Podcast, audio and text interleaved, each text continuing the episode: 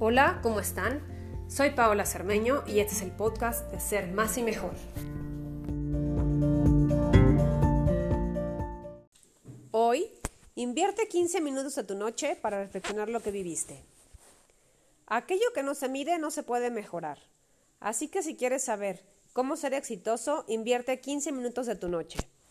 Pregúntate qué decisiones tomaste, qué eventos te afectaron, ¿Qué reacciones estuvieron bien y cuáles estuvieron mal?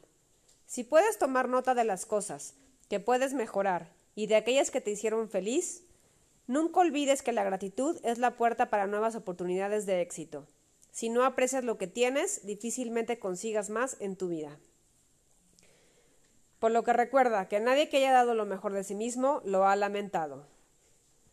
Te invito a que inviertas esos 15 minutos y reflexiones tu día a día.